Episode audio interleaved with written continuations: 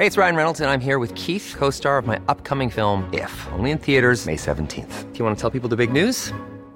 All right, I'll do. Sign up now and you'll get unlimited for $15 a month in six months of Paramount Plus Essential Plan on us. Mintmobile.com slash switch.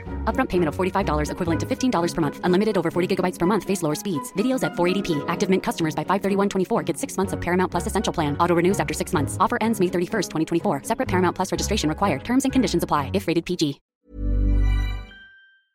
El pasado jueves platiqué aquí de norte a sur con el señor Ernesto Cabral. Él es familiar de dos mineros atrapados allí en el Pinabete, padre e hijo, que desde hace prácticamente un mes están ahí y las esperanzas de rescatarlos con vida parece que se han, se han extinguido y ahora pues eh, las familias han decidido aceptar la oferta del gobierno. Ernesto, gracias por estar nuevamente con nosotros. Buena noche. Alejandro, gracias a ti y este no son las familias, son las esposas de los mineros. Porque las familias ahorita hay todavía una fricción muy fuerte entre las eh, mujeres y las familias de los mineros. Llámese padre, llámese hijo, llámese eh, hermanos de los mineros, llámese la mamá del minero que está enterrado, eh, llámese toda la familia en sí, pero son ya eh, la, la directora nacional de, de, protección civil, la coordinadora nacional de protección civil, Laura Velázquez Arzúa, usó una estrategia mucho, muy bonita. Digo bonita porque supo hacerlo. Eh, eh, juntó solamente a las esposas y les dijo, vénganse para acá, los demás para un lado. Y fue como habló con ellas y les dijo que tardarían más de dos años, más de 24 meses, que o que se quedaban ahí los, los cuerpos. Pero la opción número uno que ella planteaba era hacer un tajo abierto, así lo abierto, recuperar los cuerpos y a la vez darles una indemnización y hacerles un monumento, un memorial, como el que se planteó aquí en Pasta de Conchas, que hasta la fecha no ha sido ni siquiera empezado.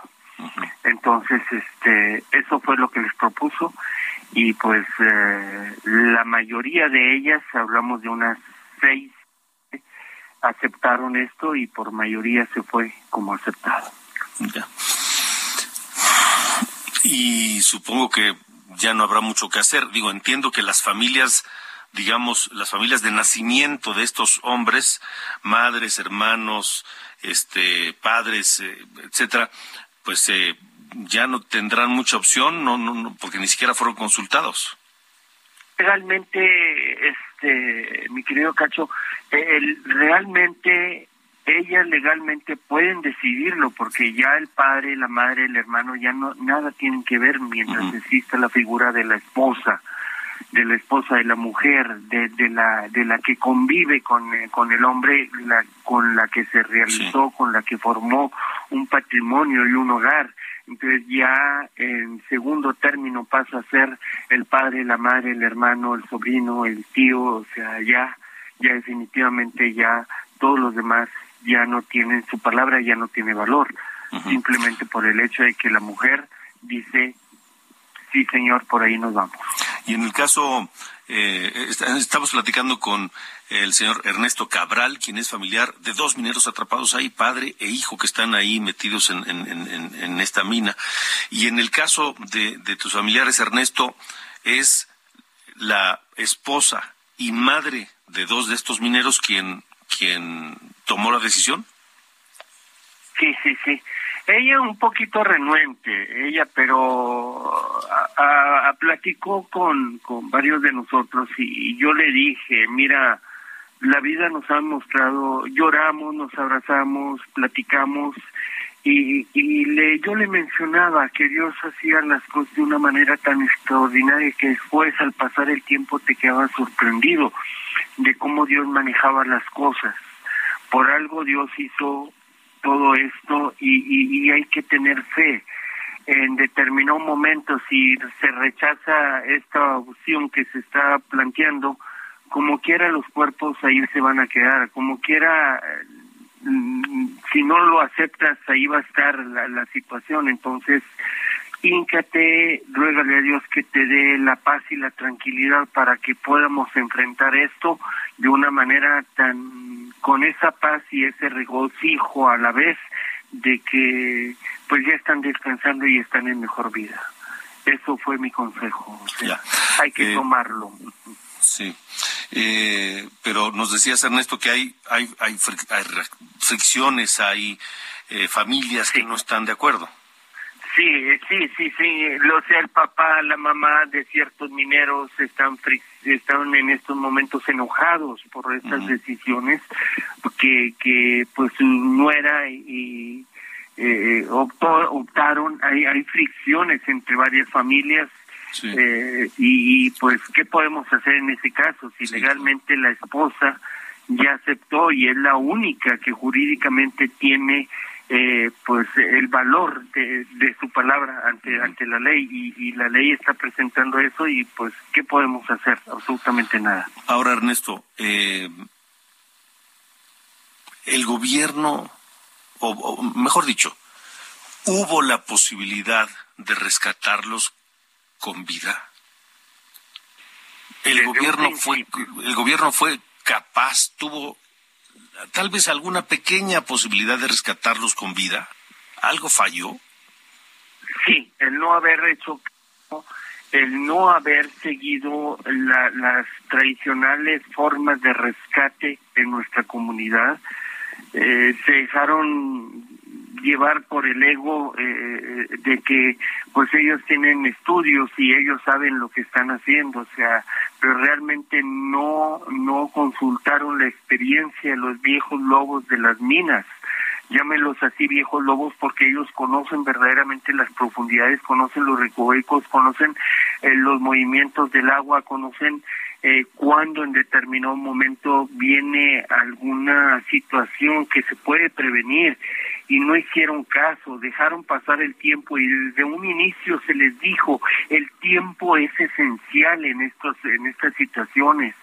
Los mineros trabajan con agua, trabajan en posiciones muy incómodas y ellos saben cómo hacer el rescate en determinado momento. entre el grupo de voluntarios andaban dos mineros, uno que fue rescatado hace siete años después de haber estado en la misma situación por uh, 14 días.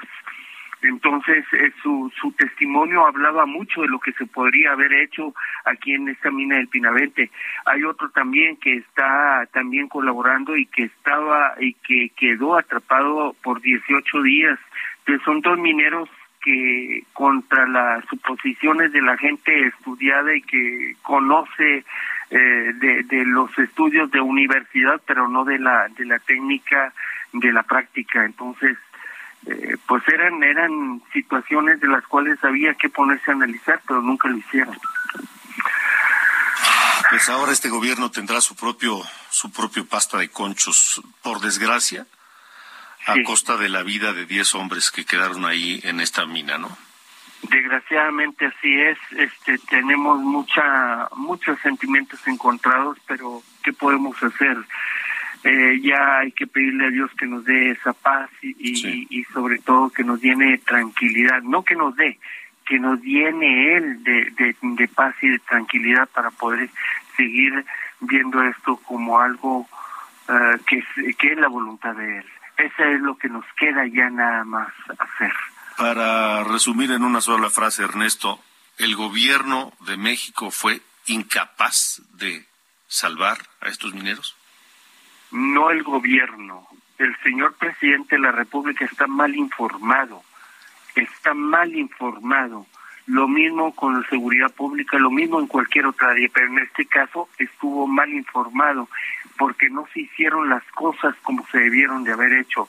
Yo no le echo la culpa al gobierno, le echo la culpa a la gente que el gobierno, eh, que el mismo presidente puso para hacer estas estas situaciones, que desgraciadamente no le no hicieron las cosas como debieron de haberlas hecho y esta